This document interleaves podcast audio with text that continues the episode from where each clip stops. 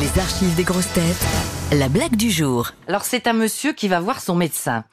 Euh, docteur, l'autre jour j'ai trouvé un homme dans un lit avec ma femme. J'ai voulu le tuer, mais ma femme est si belle que j'ai abandonné ce projet. Alors nous avons pris le café tous les trois. Oui, et alors s'impatiente le docteur.